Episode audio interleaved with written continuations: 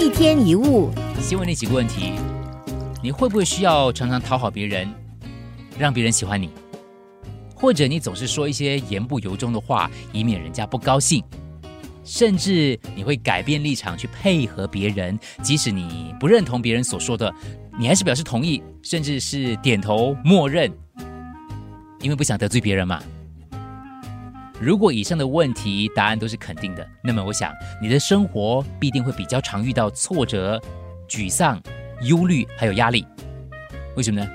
因为没有一个人能够面面俱到的啊！你这么做就很辛苦，也没有一件事情能够让所有的人都满意，不是吗？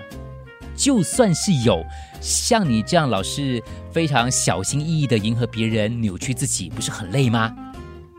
美国诗人兼哲学家爱默生曾经问过自己这样的问题。他说：“为什么我的幸福要取决于某个人脑里的想法呢？”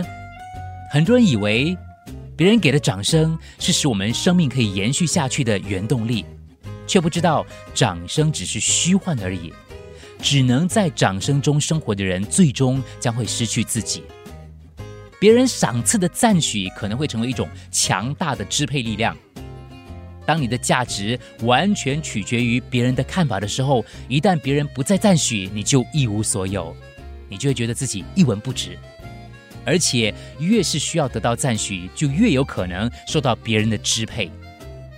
反过来，当你不再被别人对你的看法所困惑，不被别人的意见左右的时候，你就可以成为自己的主人。马当娜说过一句话：“让别人来决定自己快乐与否的人，是贫穷的人。”一天一物。